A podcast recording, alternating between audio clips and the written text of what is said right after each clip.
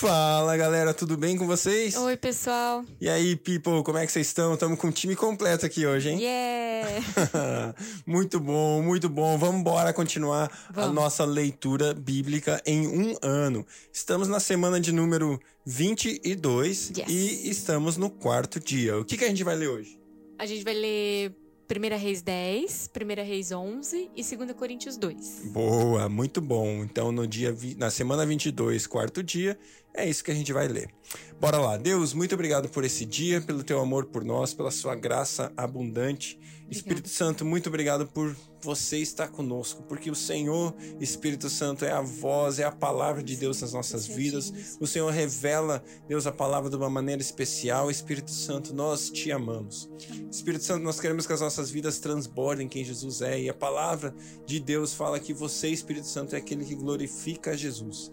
Espírito Santo, nós estamos aqui para glorificar Jesus, fazer o nome dele famoso, fazer o nome dele conhecido, fazer o caráter dele é, implantado aqui na terra. Então nós pedimos, Espírito Santo, nos encha completamente. Nós queremos ser cheios de Ti para transbordar Jesus, para mostrar Jesus, para revelar Jesus para o mundo. Eis-nos aqui, Senhor, conta conosco nesse tempo, Pai. Fala conosco aqui, Espírito Santo, no tempo de leitura da Sua palavra, que a Sua palavra vá além da letra e penetre em nosso coração, Pai, com revelação e alimento, Deus, em nome de Jesus. Muito obrigado. Amém. Amém. 1 Reis 10. A rainha de Sabá soube da fama que Salomão tinha alcançado graças ao nome do Senhor e foi a Jerusalém para pô-lo à prova com perguntas difíceis. Quando chegou, acompanhada de uma enorme caravana, com camelos carregados de especiarias, grande quantidade de ouro e pedras preciosas, fez a Salomão todas as perguntas que tinha em mente. Salomão respondeu a todas, nenhuma lhe foi tão difícil que não pudesse responder. Vendo toda a sabedoria de Salomão, bem como o palácio que ele havia construído, o que era servido em sua mesa, o alojamento de seus oficiais, os criados, os copeiros, todos os uniformizados e os holocaustos que ele fazia no templo do Senhor, a visitante ficou impressionada. Então ela disse ao rei: Tudo o que eu ouvi em meu país acerca de tuas realizações e de tua sabedoria é verdade. Mas eu não acreditava no que diziam, até ver com os meus próprios olhos. Na realidade, não me contaram nem a metade. Tu ultrapassas em muito o que eu ouvi, tanto em sabedoria como em riqueza. Como devem ser felizes os homens da tua corte, que continuamente estão diante de ti e ouvem a tua sabedoria. Bendito seja o Senhor, o teu Deus, que se agradou de ti e te colocou no trono de Israel. Por causa do amor eterno do Senhor para com Israel, ele te fez rei para manter a justiça e a retidão. E ela deu ao rei 4.200 quilos de ouro e grande quantidade de especiarias e pedras preciosas. Nunca mais foram trazidas tantas especiarias quantas que a rainha de Sabá deu ao rei Salomão. Os navios de Irão, que carregavam ouro de Ofir, também trouxeram de lá grande quantidade de madeira de junípero e pedras preciosas. O rei utilizou a madeira para fazer a escadaria do templo do Senhor e a do palácio real, além de harpas e liras para os músicos. Nunca mais foi importada e nem se viu tanta madeira de junípero. O rei Salomão deu à rainha de Sabá tudo o que ela desejou e pediu, além do que já lhe tinha dado por sua generosidade real. Então ela e os seus servos voltaram para o seu país.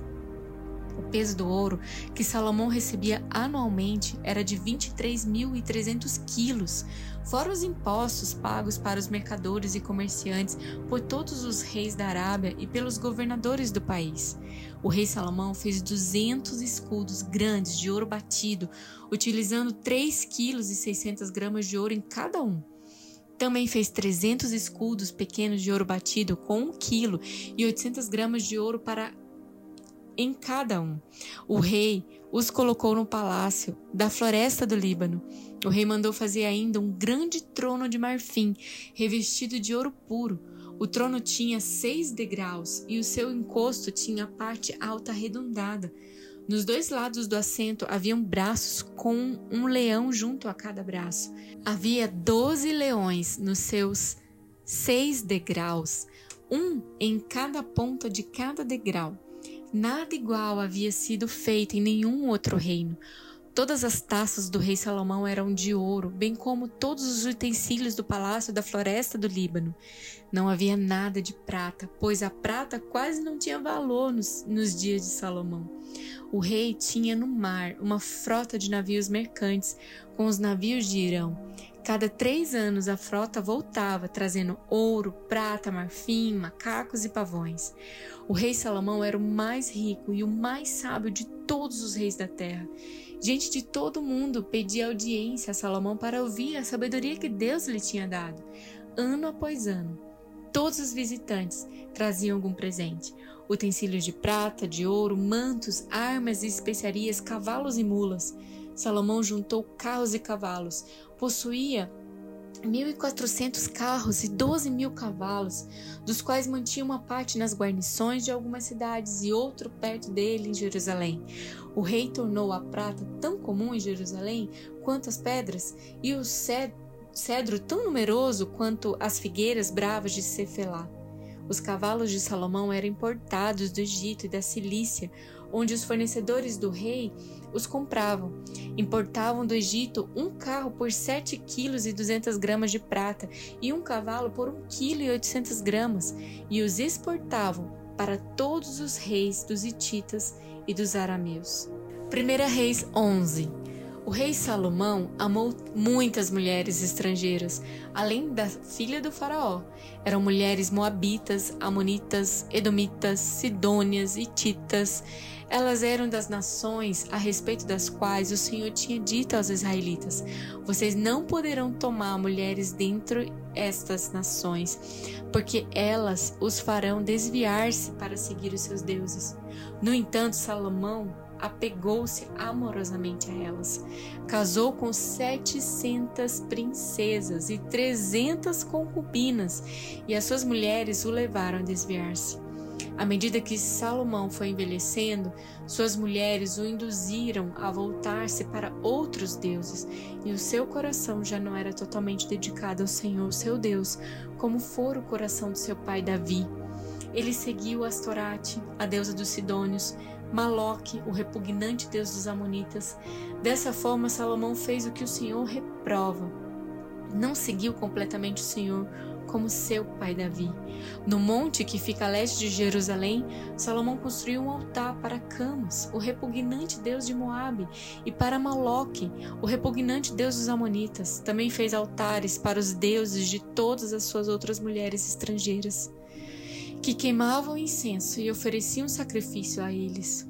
O Senhor irou-se contra Salomão por ter se desviado do Senhor, seu Deus de Israel, que lhe havia aparecido duas vezes. Embora ele tivesse proibido Salomão de seguir outros deuses, Salomão não lhe obedeceu. Então o Senhor lhe disse: Já que essa é a atitude, e você não obedeceu à minha aliança e aos meus decretos, os quais ordenei a você, certamente tirarei você, o reino, e o darei a um dos seus servos. No entanto, por amor a Davi, seu pai, eu não farei isso enquanto você viver. Eu tirarei da mão do seu filho, mas não tirarei dele o reino inteiro. Eu lhe darei uma tribo por amor de Davi, meu servo, e por amor de Jerusalém, a cidade que escolhi. Então o Senhor levantou contra Salomão um adversário, o Edomita Haddad, da linhagem real de Edom. Anteriormente, quando Davi estava lutando contra Edom, Joabe, o comandante do exército que tinha ido para lá enterrar os mortos, exterminara todos os homens de Edom. Joabe e todo o exército israelita permaneceram lá seis meses até matarem todos os edomitas. Mas Haddad, sendo ainda menino, fugiu para o Egito com alguns dos oficiais edomitas que tinham servido a seu pai. Partiram de Midian e foram a Parã, e lá reuniram alguns homens e foram ao Egito, até o faraó, rei do Egito, que deu uma casa a terras e Haddad lhe forneceu alimento. O faraó acolheu bem Haddad, a ponto de dar-lhe em casamento uma irmã de sua própria mulher, a rainha Tafines. A irmã Tafines deu-lhe um filho, chamado Genubate, que fora criado por Tafines no palácio real. Ali Genubate viveu com os próprios filhos do faraó. Enquanto estava no Egito, Haddad soube que Davi tinha descansado com seus antepassados e que Joabe, o comandante do exército, também estava morto. Então Haddad disse ao faraó: Deixe-me voltar para minha terra. O que falta aqui para você? Queira voltar para sua terra? perguntou o faraó. Nada me falta, respondeu Haddad, mas deixe-me ir. E Deus fez um outro adversário levantar-se contra Salomão. Rezon, filho de Eliada, que tinha fugido do seu senhor Adadezer, rei de Zobá. Quando Davi destruiu o exército de Zobá, Rezon reuniu alguns homens e tornou-se líder de um bando de rebeldes. Eles foram para Damasco, onde se instalaram e assumiram o controle. Rezon foi adversário de Israel enquanto Salomão viveu e trouxe-lhe muitos problemas, além dos causados por Haddad. Assim, Rezon governou a Síria e foi hostil a Israel. Também Jeroboão, filho de Nebate, rebelou-se contra o rei. Ele era um dos oficiais de Salomão, um efraimita de Zeredá, e a sua mãe era uma viúva chamada Zerua. Foi assim que ele se revoltou contra o rei Salomão. Salomão tinha construído Milo e havia tapado a abertura do muro da cidade de Davi, seu pai. Ora, Jeroboão era um homem capaz, e quando Salomão viu como ele fazia bem o seu trabalho, encarregou-o de todos os que faziam trabalho forçado pertencentes à tribo de José. Naquela ocasião, Jeroboão saiu de Jerusalém e Aías, o profeta de Siló, que estava usando uma capa nova, encontrou-se com ele no caminho. Os dois estavam sozinhos no campo, e Aías segurou firmemente a capa que estava usando, rasgou em doze pedaços e disse a Jeroboão: Apanhe dez pedaços para você, pois assim diz o Senhor, Deus de Israel. Saiba que eu vou tirar o reino das mãos de Salomão e dar a você dez tribos. Mas por amor ao meu servo Davi e à cidade de Jerusalém, a qual escolhi, dentre todas as tribos de Israel, ele terá uma tribo. Eu farei isso porque eles me abandonaram e adoraram Astarote, a deusa dos Sidônios, Camus, deus dos Moabitas, Moloque, deus dos Amonitas, e não andaram nos meus caminhos, e nem fizeram que eu aprovo, e nem obedeceram aos meus decretos e às minhas ordenanças, como fez Davi, seu pai. Mas não tirarei o reino todo das mãos de Salomão. Eu o fiz governante todos os dias da sua vida por amor ao meu servo Davi, a quem escolhi e que obedeceu aos meus mandamentos e aos meus decretos. Tirarei o reino das mãos do seu filho e darei dez tribos a você. Darei uma tribo ao seu filho, a fim de que o meu servo Davi sempre tenha diante de mim um descendente no trono. Em Jerusalém, a cidade onde eu quis pôr o meu nome. Quanto a você, eu farei reinar sobre tudo o que o seu coração desejar. Você será rei de Israel. Se você fizer tudo o que eu ordenar e andar nos meus caminhos e fizer o que eu aprovo, obedecendo aos meus decretos e aos meus mandamentos, como fez o meu servo Davi, estarei com você. Edificarei para você uma dinastia tão permanente quanto a que eu edifiquei para Davi, e darei Israel a você. Humilharei os descendentes de Davi por causa disso, mas não para sempre. Salomão tentou matar Jeroboão, mas ele fugiu para o Egito, para o rei Sisaque, e lá permaneceu até a morte de Salomão. Os demais acontecimentos do reinado de Salomão, tudo o que fez e a sabedoria que teve, estão todos escritos nos registros históricos de Salomão. Salomão reinou 40 anos em Jerusalém sobre todo Israel. Então descansou com seus antepassados e foi sepultado na cidade de Davi, seu pai. E o seu filho, Roboão, foi o seu sucessor. 2 Coríntios capítulo 2 Por isso resolvi não fazer outra visita que causasse tristeza a vocês, pois se os entristeço, quem me alegrará senão vocês, a quem tenho entristecido? Escrevi como escrevi para que, quando eu for, não seja entristecido por aqueles que deveriam alegrar-me. Estava confiante em que todos vocês compartilhariam da minha alegria, pois eu escrevi com grande aflição e angústia de coração, e com muitas lágrimas, não para entristecê-los, mas para que soubessem como é profundo o meu amor por vocês. Se um de vocês tem causado tristeza, não a tem causado apenas a mim, mas também, em parte, para eu não ser demasiadamente severo com todos vocês. A punição que foi imposta pela maioria é suficiente. Agora, ao contrário, vocês devem perdoar-lhe e consolá-lo, para que ele não seja dominado por excessiva tristeza. Portanto, eu recomendo que reafirmem o amor que têm por ele. Eu escrevi com o propósito de saber se vocês seriam aprovados, isto é, se seriam obedientes em tudo. Se vocês perdoar, se vocês perdoam alguém, eu também perdoo. E aquilo que perdoei, se é que havia alguma coisa para perdoar, perdoei na presença de Cristo por amor a vocês, a fim de que Satanás não tivesse vantagem sobre nós, pois não ignoramos as suas intenções.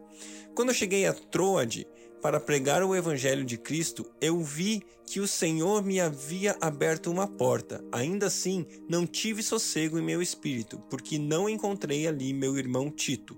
Por isso, despedi-me deles e fui para Macedônia. Mas graças a Deus que sempre nos conduz vitoriosamente em Cristo e por nosso intermédio exala em todo lugar a sua fragrância do seu conhecimento. Porque para Deus somos o aroma de Cristo entre os que estão sendo salvos e os que estão perecendo. Para estes somos cheiro da morte, para aqueles a fragrância da vida. Mas quem está capacitado para tanto? Ao contrário, ao contrário de muitos, não negociamos a palavra de Deus visando algum lucro. Antes, em Cristo, falamos diante de Deus com sinceridade, como homens enviados por Deus. Glória a Deus, graças a Deus que em Cristo Ele sempre nos conduz em vitória. Eu e você podemos viver uma vida de vitória quando é muito interessante no início do capítulo onde Paulo ele analisa a sua conduta, a maneira e a intenção que a gente leu lá antes em 1 Coríntios, que Paulo queria visitar para ser mais duro, para ser severo com eles em algumas orientações. Mas aqui ele pondera a situação e olha, olha, eu preciso amar, eu preciso agir como Cristo agiu, e ele traz aqui o perdão, ele traz aqui o amor para ser instituído sobre a situação. E é legal porque ele traz exatamente o que ele pregou em 1 Coríntios 13, ele aplica aqui de uma maneira muito excelente, trazendo o amor como a perfeição, como aquilo que vai trazer a disciplina correta ou vai trazer a correção correta. Muito interessante ver essa atitude, essa maneira com que Paulo decide agir com a igreja de Corinto nesse texto. Graças a Deus que em Cristo ele sempre nos conduz em vitória ou vitoriosamente. E através de nós exala o seu perfume, a fragrância do seu conhecimento. Mas algo interessante aqui é a respeito de que nós somos a fragrância de Cristo no mundo. E essa fragrância pode ser condenação para alguns e pode ser vida para outros. Né? Depende de a quem, depende de quem recebe ou de quem é, é, inspira esse aroma, né? E eu e você temos a oportunidade de viver uma vida que revela Cristo, né? Eu fiz essa oração no início do texto de hoje, porque eu desejo de todo o meu coração que o Espírito Santo nos encha e a fragrância, aquilo que a gente espalha sobre o mundo, seja Jesus. Não seja o meu achismo, não seja a minha vontade, não seja o meu jeitão, mas que seja Cristo em tudo que a gente fizer. Que Deus abençoe seu dia e até amanhã.